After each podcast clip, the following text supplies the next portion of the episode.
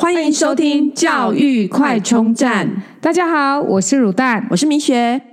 Hello，大家好，今天我们又来到了亲子旅游的时间。今天很高兴，我们有一位阿比妈咪，她是属于金融业界从业的女强人。然后呢，她平常非常热爱自助旅行，那也带着她的孩子，现在幼稚园大班，然后到很多地方去旅行。那她要来推荐我们一个非常适合亲子旅游的地方——日本新野山梨八月。那我们欢迎阿比妈咪。Hello，米雪，还有卤蛋，你们好，还有各位线上的听众，大家好，我是阿比妈咪。哇，我觉得你好活泼，好适合做这个节目。麻烦再简单自我介绍一下好了。好啊，那跟各位听众讲，呃，我自己开始自助旅行大概也有二十年左右，就跟我的工作经历差不多啦。小时候家里面环境没有那么好，没有机会出去玩，所以开始工作赚钱之后呢，也认识了我先生的关系，所以。我们的人生很重要的事情就是要出国玩好玩吃。我先生常跟我们讲，我们在平常生活其实还算省吃俭用啦，但是出国我们通常就会希望好好的享受当地的环境。那呃，因为我小孩现在还不到六岁，五岁多左右。我们大概已经呃，我们第一次带他出国，差不多是二零一八年，就是我们等一下会讲的地方。但是后来我们就陆陆续续，除了带他去日本之外，然后也带他去疫情前，我们带他去了法国跟比利时嘛。那去年底带他去加拿大，然后接下来又再再带他去法国跟西班牙，所以。我们觉得自己出去玩很好玩，但是怎么样让带小孩也让自己的旅游行程也觉得好玩，这件事也更重要。嗯嗯，哇，刚刚阿比妈咪分享了他们有去过的那个亲子旅游的地方哦，那可不可以跟我们聊一下，说你去过了这么多个地方，有没有印象最深刻的亲子旅游的地方？其实我觉得亲子旅游在台湾。也蛮多地方可以玩的，可是我觉得到国外的亲子游跟台湾我自己的定位有一些不一样，就是说我们希望让孩子可以见识到外面不同的环境。那当然，我刚刚讲了，其实我自己带小朋友出去玩，一直很坚持的一件事就是小孩觉得好玩之外，大人也要觉得很好玩。所以我觉得一开始我们在设定的时候，因为我跟我先生已经很多年的大概十年左右自助旅行经验之后，当我们在思考带小孩出去玩的时候，我们当然是觉得说。小孩还小嘛，那而且我觉得，如果呃线上的听众们，你的小孩还不到两岁的话，我真的觉得你可以赶快把握这个机会，因为你知道现在两岁以前带小孩机票是不用钱的嘛。那像我现在这几年带小孩出去的话，其实费用就已经跟一个大人差不多了。所以，当我们一开始在想要出国旅游的时候，我觉得日本，因为日本本来就是我们自己在这么多台湾人旅游经验里面，大家都很清楚，日本的服务也好啦，然后日本的这个所谓活动的企划能力也好啊，然后这种所谓场所的贴心啊，我觉得真的是全世界我自己去了那么多国家都觉得是最好的。所以我们一开始当然先设定日本，那当然日本话没办法满。是我们，尤其是疫情在家又关了这么多年，就两年半出去，我们就在才更往更远的地方走。可是我觉得，如果大家小朋友现在还小的话，特别是我觉得台湾一直以来都比较缺乏一些软硬体兼有的亲子环境，就是比如说，因为很多地方是哦，它可能有呃泳池设备啦，有一些好玩的这个游乐场，可是它不一定有那么好的软体设备。那我觉得，等一下跟大家介绍这个日本星野的三里八月，其实真的就是一个我们那时候。都看了很久，还蛮适合的地方。那你觉得，像其实我们就是小孩呃生出来之后啊，我们的亲子旅游基本上都是排小孩的行程。就是你刚刚提到，就是说要觉得大人觉得好玩，小孩觉得好玩。哎，这个真的蛮难的，因为我们都是排小孩的行程。那你觉得这种你在规划亲子旅游过程中，有没有是呃要特别注意什么样安排，可以呃大人也觉得好玩，小孩也觉得好玩？嗯，我我自己在。旅游的过程当中，尤其是我觉得，如果大家有在呃跟不是跟着团，就自己去自助，就会知道，就是说这个行程规划这件事情，其实是一开始最重要。其实我也想跟大家讲，就是说我自己的心得是，其实行程规划对一个喜欢自助旅行的人来说，你已经开始旅行了。你知道，旅行的起点不是从你踏入那里开始，旅行的起点是从。你开始 study 你要去的环境，然后你开始想，哎，你要住在什么样的地方？然后这个附近有什么景点？你教，其实旅游景点真的是从你的开始的想象就是出现，然后你决定这个地方，然后你开始 survey 就出现。所以我觉得带小孩出去，大人小孩都觉得好玩。第一个就是你在这个规划过程当中，你的行程要怎么排？那我觉得最大的差异，呃，其实我觉得是你带小孩，你不太能够。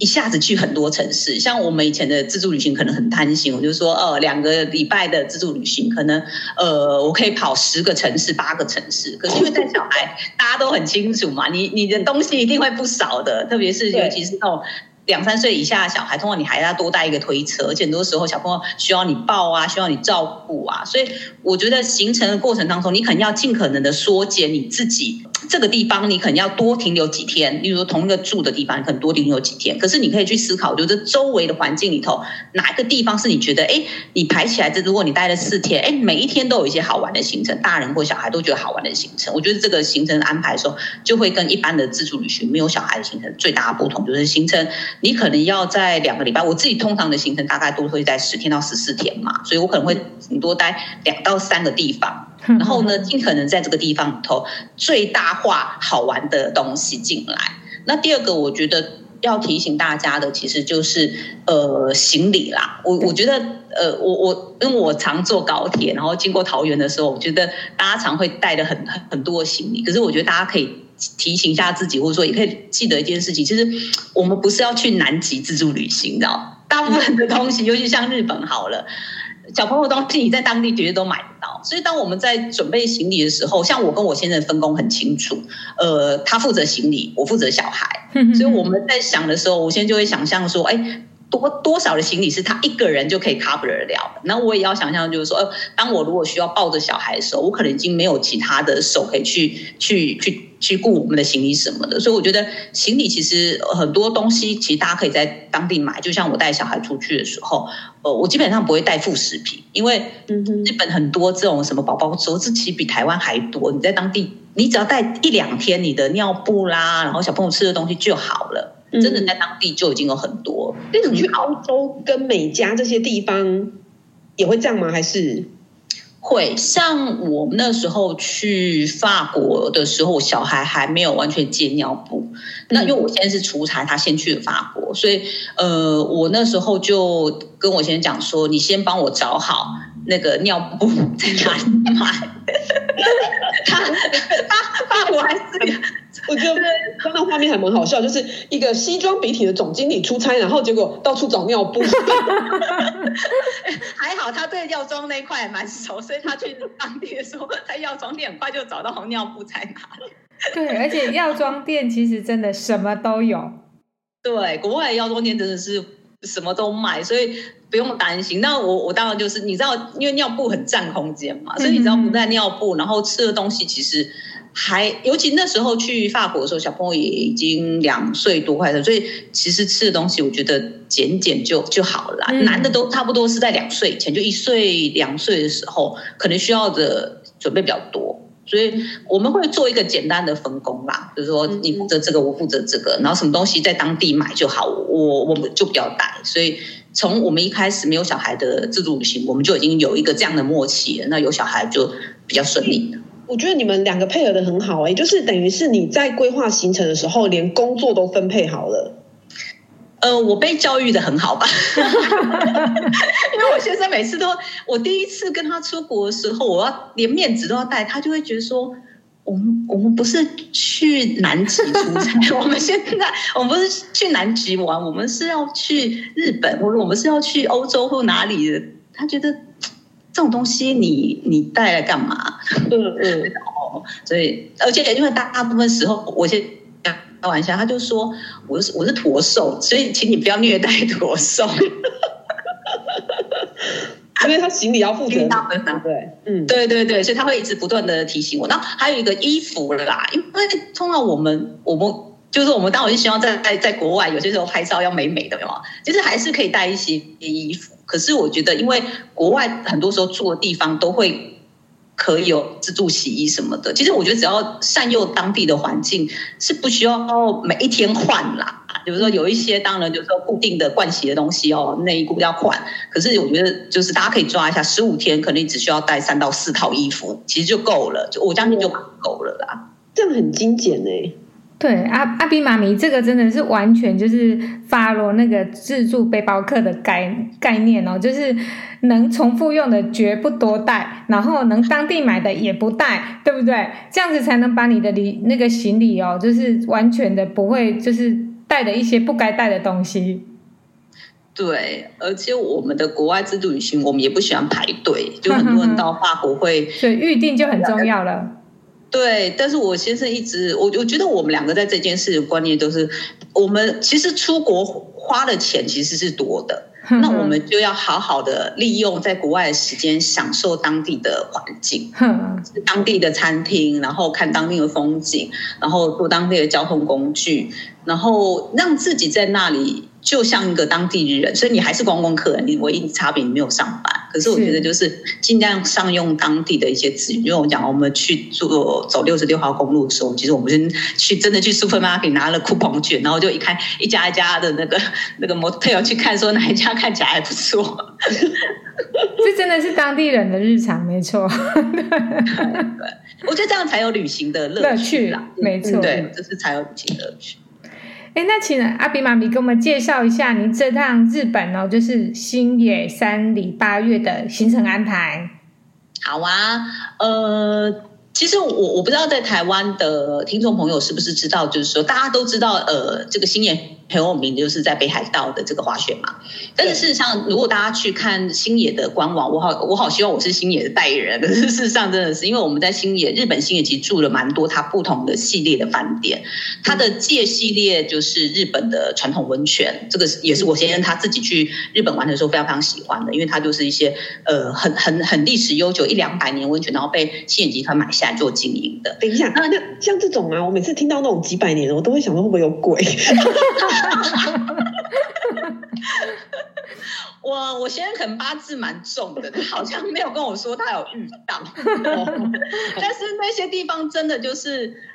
我我都想说，真的只有我先会去了吧，因为这常常都舟车劳顿，然后下了公车以后，下了当地公车，你还在走三十分钟才会到，然后我想说，这是到底谁会去啊？没有没有呃，饭店没有车子来接接驳吗？对。有一些会，所以你要打电话过去跟他约约好时间。但是，但是这个这个是后话啦，就是在新野这么多不同的饭店，其实大家可以去多看一点，因为呃，我知道北海道的新野其实大家都在台湾非常非常多人都有都去过。但是我今天会讲呃三里八月的原因，是因为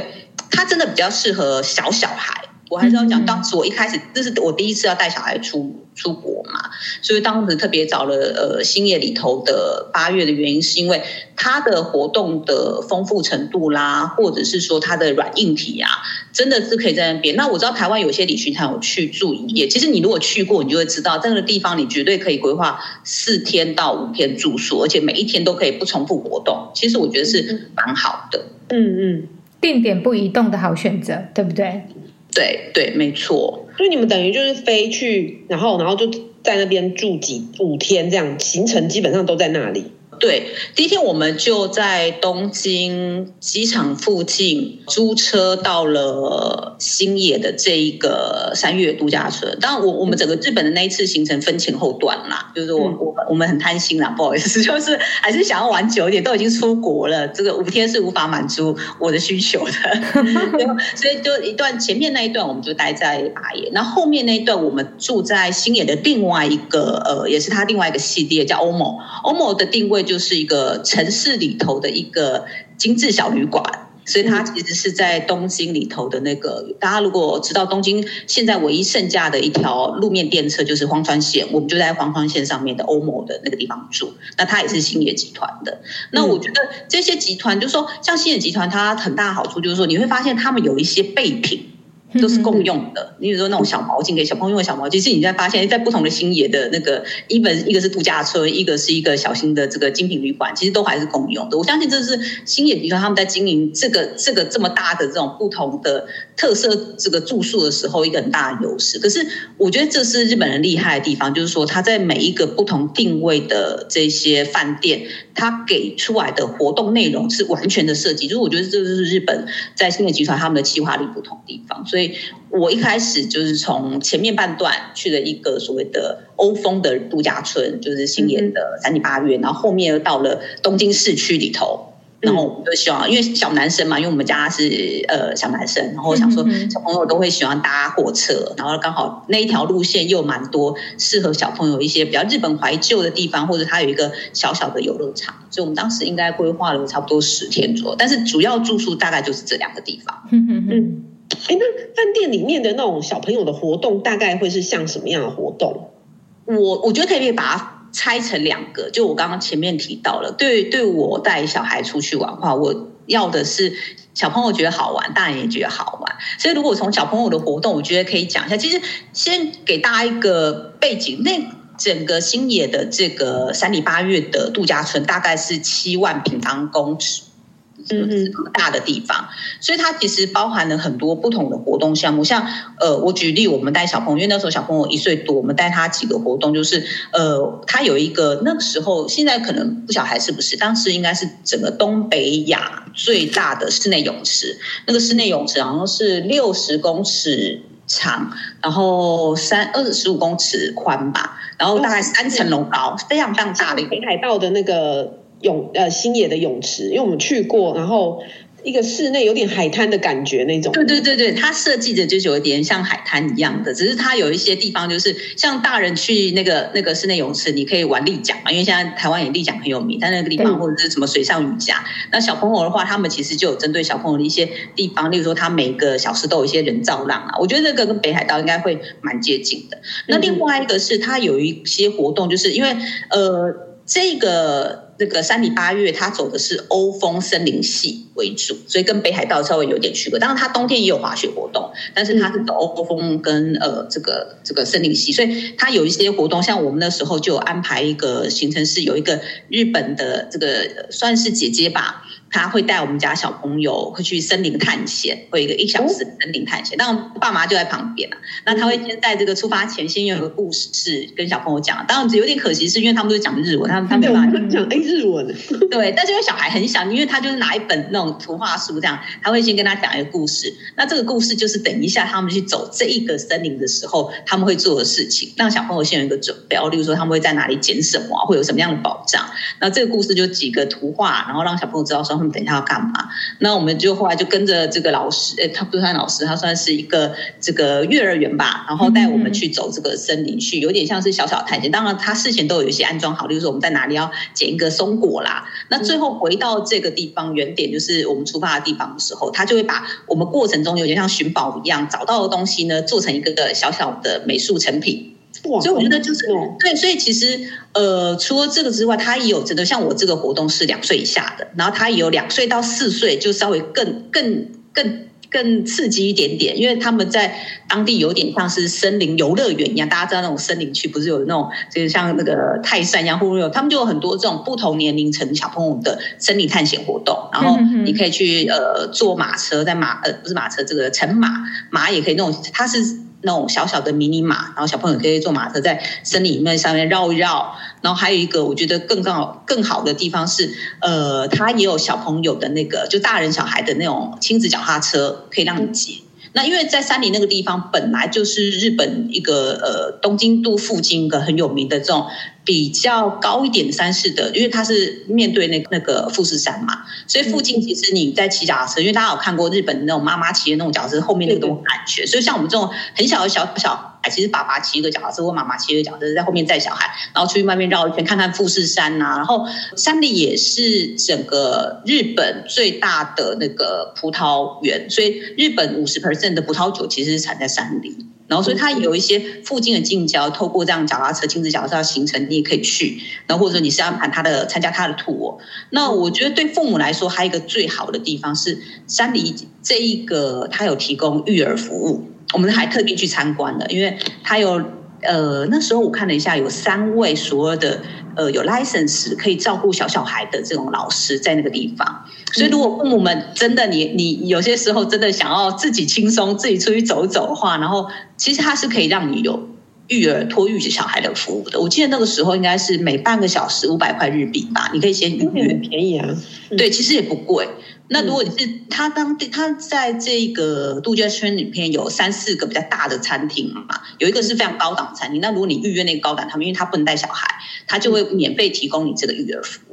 哇，好贴心啊！小孩有东西可以吃吗？对，有有有有，小孩有东西可以吃。爸妈就吃高档餐，对，小孩饿肚子。对对，所以然后我们去的时间，因为我是一八年的十月去，刚好我是去去圣诞呃去万圣节。所以他有那个变装活动，所以我们一进去的时候，每一个现场工作人员都已经扮成了各式的妖魔鬼怪，而且他们是扮的很正式的那一种，这种化妆啊样子都很好。对啊，小孩那个，所以小孩对小孩来说，就是你看到每一个人，哇，你都可以去给他大一点小孩不会怕。像我们家小孩那时候一岁多，他第一次看到他真的有点吓哭。可是你知道，我们父母的第一个反应就赶快拿起照片那个相机，赶快拍一下。但是我觉得他很贴心的，我我我讲到几个。就是说，呃，像星野或日本，我相信有很多饭店应该也有这样的服务，就是说很贴心。就是当你在 check in 的时候，它旁边就有一个小小的一个游戏区，让小朋友可以在那边玩一下积木啦。嗯、对。然后我觉得，然后我我觉得这一个它的定位，因为本来就是亲子度假饭店，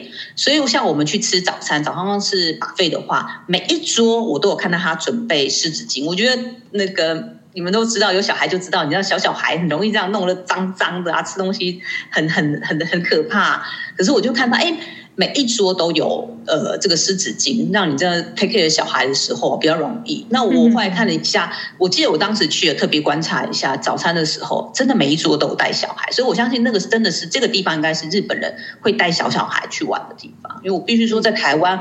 我比较少看到这种软硬体都很多这样子不同的亲子服务的饭店，嗯，很精致。那像你这样子呃出去玩的过程中啊，都因为都是自助嘛，有没有发生一些比较呃可能突发状况啊，印象深刻的、啊、或者有趣的地方？这样，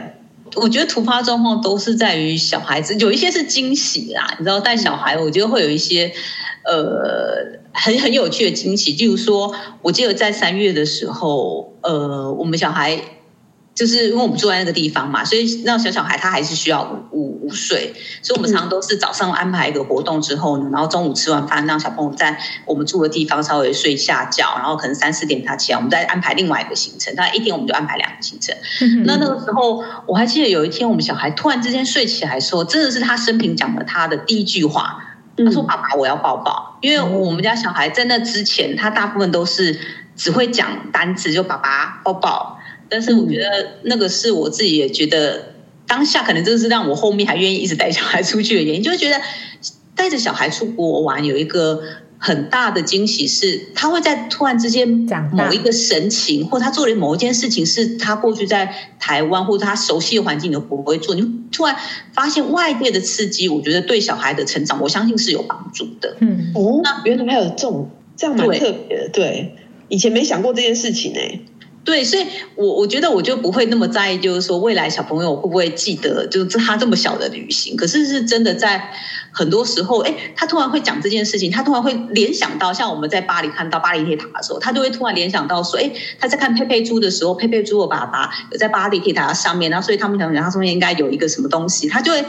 有有有有那个连贯出来告诉你这件事情的时候，你就会觉得说，哎，你带他出去玩，然后你刺激了他某一个。感官的神经的时候，你还会觉得说，嗯，这个旅旅行过程其实是值得的。那我觉得日本算是相对简单，只是日本大家去日本玩就知道，它有很多设施，可能要，例如说你去，尤其是市区，就会要走楼梯嘛。所以我觉得，其实有一些人觉得去日本，因为日本的。文化可能没有那么觉得说小孩子要带出来玩，所以你不会在路上看到很多很多小孩出来。可是我觉得像这样子的时候就很依赖就是父母之间的搭配。就我讲，我先生要负责提醒你，那我负责抱小孩。那这些事情我们都会觉得说还好，我们事先都有做好的规划。那包括我觉得出国很重要，就是医疗。这件事情大家也要先、嗯、先想好，可以带的这些常备药啦，真的要在台湾先先准备好，对，这样会让自己去比较轻松。对，嗯嗯。哇，今天真的很谢谢我们的阿比妈咪，她带来这个自助旅行带小孩这么丰富的经验。那呃，今天很谢谢阿比妈咪，谢谢谢谢明雪跟路人，谢谢阿比妈咪，拜拜拜拜拜拜。如果你喜欢我们的节目，记得订阅并持续收听我们的节目，也欢迎大家到我们的粉丝专业留言与分享哦。教育快充站，下次再见喽，拜拜。